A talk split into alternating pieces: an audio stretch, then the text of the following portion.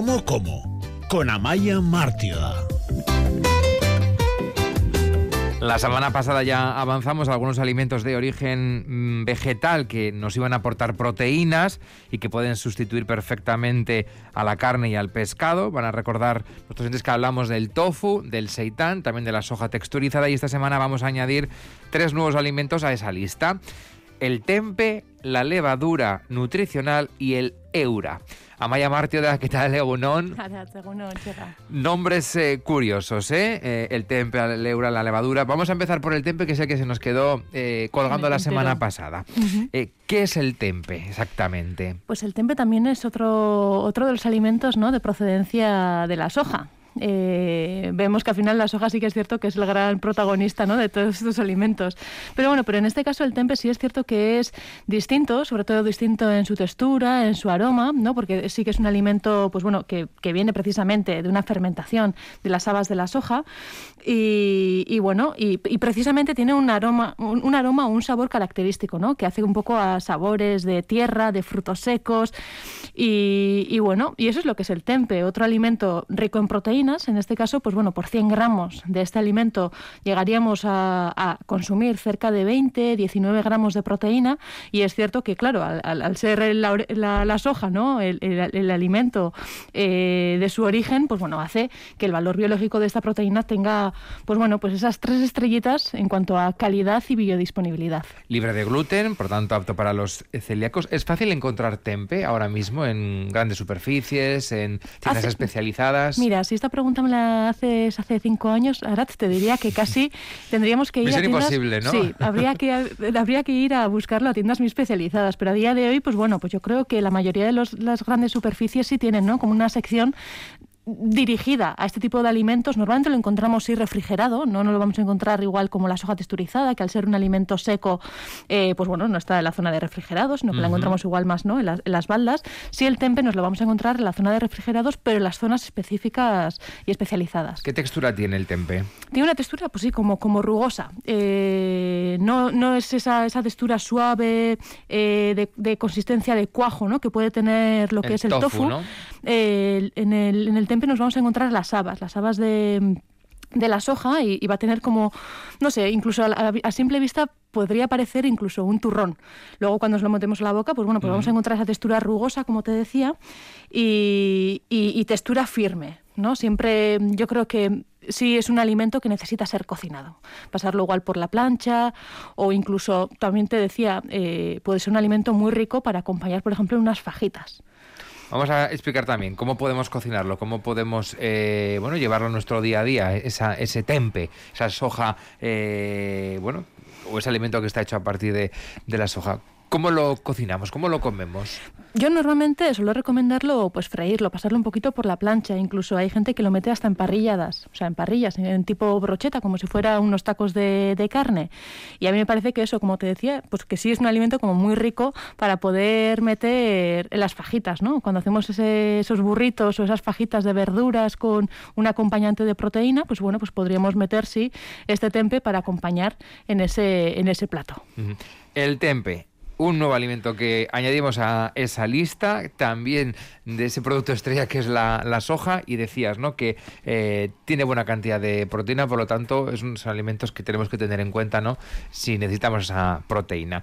Vamos con la levadura nutricional, que todos conocemos la levadura que utilizamos para, para hacer bizcochos y panes, pero no tiene nada que ver con la levadura nutricional. No. Bueno, esta, en el caso de la levadura nutricional sí es cierto que, bueno, podríamos decir que su origen, pues bueno, no deja de ser como una mezcla, ¿no? De un alimento que procede de una mezcla de, eh, de, un, cultivo de, melaza, de la caña de melaza con remolacha. En su producción, pues bueno, dejan que este alimento se fermente, luego lo, lo, lo, lavan, lo secan, lo pasteurizan y el polvito que se queda, eso se, vendría a ser la levadura nutricional. Es, un polvo, entonces. Es un polvo. Sí, mm. sí, sí, es un polvo. Y, podríamos decir también que, para no ser precisamente un alimento de procedencia de la soja, también el valor nutricional o el valor de la proteína de este alimento, de este polvo, pues tiene pues un alto porcentaje en proteínas. Casi podríamos decir que de 100 gramos de levadura nutricional que nos vayamos a consumir, 51 son el aporte de proteínas. ¿Qué es lo que ocurre con la levadura nutricional? Que es un alimento que normalmente se utiliza para, pues bueno, para, para espolvorear, ¿no? Espolvorear igual cremas de purés, espolvorear platos, platos calientes, entonces, casi la dosis de este alimento son dosis muy pequeñas. normalmente lo que añadimos en un plato con la levadura nutricional pues viene a ser como una, ración de 5 a 7 gramos de proteína, o sea, de, polvo. Y entonces, pues bueno, aunque sí nos aporte mucha proteína, la cantidad que vamos a consumir pues va a ser, va a ser menor. Hasta ahora hablábamos, por ejemplo, de algunos alimentos como el tempeh, el seitan, eh, el tofu, que pueden sustituir, por ejemplo, a la carne perfectamente. Claro, en el caso de la levadura nutricional, al ser eh, polvos, eh, ¿a qué lo incorporamos o, a qué puede sustituir? O... Bueno, no es, no es que se sustituya, ¿eh? porque eh, a mí lo que me parece es que es un alimento, pues bueno, pues un, no, es que me gusta ni hablar, sí, no es que me gusta hablar de superalimentos, pero sí vemos que es un alimento que, en poca cantidad aporta mucha proteína, mucha carga de vitaminas del grupo B y, esto hace pues bueno que a la hora de acompañar sobre todo alimentos calientes, pues bueno, le, le, incorpore muchas vitaminas y proteínas. ¿Qué es lo que podría sustituir? Mira, a mí me parece que hace un gran sustituto, sobre todo por el sabor y por el aroma que deja al queso. ¿No? Ese queso que podemos espolvorear a una pasta, a un arroz o a una pizza, cuando queremos eh, o sea, hacerla un poquito más vegana y dejar un poquito los lácteos de lado, pues podríamos utilizar la levadura nutricional para sustituir ¿no? ese, ese queso eh, en polvo por este, por este otro alimento. O sea, que tiene un sabor como... Como a queso, o sea, salado, como... Mm. Sí, sí, sí, e incluso te diría más, ¿eh, Arad? Si, si este alimento lo calentamos, incluso puede hacer esos, esos hilitos que te deja el queso, ¿no? Cuando se funde. Entonces, a mí me parece que es un gran sustituto a ese queso espolvoreado que pueden utilizar muchos para acompañar los platos, los platos calientes. Yo podemos incorporar, por ejemplo, a una crema de verduras. Eso es. Sí, es cierto que cuidado con la dosis, porque también es cierto que cuando le echamos de más, estropea un poco, o sea, fortaleza demasiado ¿no? el sabor del, plato. Y en el caso de la levadura nutricional, que como digo, no es tan conocida, eh, ¿la podemos encontrar fácilmente? ¿Esta sí? ¿O esta ya es más complicada y tenemos que ir ya a sitios muy específicos, solicitarla? Sí, yo creo que en el caso de la levadura nutricional, yo sí a día de hoy todavía me encuentro un poquito de dificultad para encontrarlas. ¿eh? Hombre, sí, cuando ya aterrizas en una tienda especializada en alimentos ecológicos, dietéticos, vegetarianos, pues sí la vas a encontrar en primera línea pero todavía, pues bueno, las grandes superficies no la tienen como incorporada, ¿no? En, dentro de sus productos o alimentos estrella. Bien, la levadura nutricional, otro alimento a tener en cuenta. Y vamos con uno que no había escuchado nunca. Eura. El eura. El eura. Yo creo que ha sido de los alimentos que más jóvenes que tenemos. De los últimos, de los últimos que se han podido incorporar. ¿eh? Incluso te reconozco que yo aún no lo he probado. Mm. Pero bueno, pero dicho pero has oído hablar de él. Pero he oído hablar de él, efectivamente. y, y, bueno, y no deja de ser, pues bueno, pues también otro alimento, ¿no? De derivado de la soja. En este caso, pues bueno, pues sí es un concentrado de, de, esta soja con una textura también similar a lo que podría ser el pollo. Normalmente viene como en filitas, en taquitos de pues como si fuesen trocitos de carne de pollo, ¿no? Como si fuese una pechuga. Como deshilachada. Sí, eh, eh, eh, cortada en tiras. Y normalmente se utiliza para incorporar a guisados, al cocinado, ¿no? A esa carne, o sea, para incorporar a esos platos, ¿no? Que pueden ser como la carne guisada o carne con tomate, o incluso también muchos la incorporan en esas fajitas o en esos salteados de verduras, como si fuese, pues, pues, pues sí, un trozo de pollo, ¿no? Y mucha gente incluso dice, jo, pues yo, yo, como la, la y sin, sin sin, diferenciar si estoy comiendo un trozo de pollo o un trozo de proteína vegetal. ¿Está mi libre de gluten? ¿Esta? Eh, no hemos mencionado, antes me había olvidado preguntarte sobre la levadura nutricional.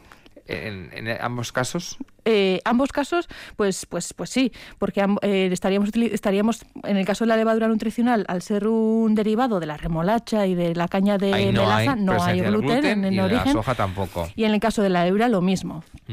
¿Valor nutricional de la eura o del pues, eura? El eura tiene un valor nutricional muy similar a los otros alimentos de procedencia de soja. ¿eh? Estaríamos hablando de 100 por 100 gramos de alimento que vayamos a comer, pues una, un aporte, una ingesta alrededor de 18 o 20 gramos de proteína. Un poco pues a la misma altura ¿no? del, del tempeh y, de, y del tofu a la hora de cocinarlo decías, ¿no? Que podemos eh, utilizarlo casi como si fuese eh, un pollo, ¿no? Y aquellas recetas que pensamos, las que podemos incorporar, por ejemplo, el pollo, podemos sustituirlo por el eura. Eso es, sí. Sobre todo, igual incluso guisados, ¿no? Eh, platos que podamos utilizar como en salsa, pues en salsa o con, o con una base de verduras, el eura le acompaña muy bien. ¿Sabor? Ah, bueno, en pues tu caso no lo has probado, pero creo que nuestra compañera técnica, Irene, me, estaba contando por la interna que sí que lo ha probado y que, que, le resulta agradable. ¿eh? Sí, sí, sí. Bueno, yo sin probarlo sí es cierto que es uno de los alimentos, yo creo que en cuanto a sabores, que, que más gusta a, los vegetarianos, pero yo creo que por eso, ¿no? Porque igual sí puede ser ese alimento que sustituye en cuanto a la textura el que mejor, ¿no? A, a, los alimentos de, carne. A Irene le recordado una salchicha Brasburst, las blancas, pero bueno, esto es cuestión luego de, probarlo. El eura, que es uno de los alimentos, decíamos, de, última incorporación, ¿no? Hmm. Último descubrimiento de alguna, de alguna forma. Esta semana hemos, eh, estas dos últimas semanas hemos querido eh, dar alternativas, ¿no? Mm, porque mucha gente cuando decide quitarse la carne o el pescado, eh, pues se siente un poco perdido en qué alimentos pueden aportarles proteína. Esto no solamente es para personas que quieren quitar la carne del pescado. Cualquiera de nosotros podemos hacer ese intento de, probar estos nuevos alimentos, eh, incorporarlos a nuestras dietas, ver otras alternativas ricas en proteínas. Así es, Arad. Y bueno, yo creo que es también muy importante recordar también a los oyentes que tanto los alimentos, bueno, leguminosos, de legumbre, las semillas, los frutos secos, no dejan de ser también alimentos que igual pueden estar más a, nuestro alcance, más baratos también, y, eh, y bueno, y que no dejan de ser también alimentos ricos en proteína, ¿eh? Al final, pues bueno, lo que son las lentejas, la quinoa, incluso, que en algún momento también hemos hablado de esta, que es un pseudo cereal. ¿Por qué? Porque, claro, es uno de los cereales que más proteína aporta. Entonces, pues bueno, aunque hayamos hablado sí de alimentos específicos, ¿no? Y, que resuenan, sobre todo en este último tiempo, pues bueno, tenemos que olvidar a nuestros grandes aliados, ¿no? Que nos llevan acompañando muchos años en nuestra alimentación y en nuestra gastronomía, como pueden ser las legumbres.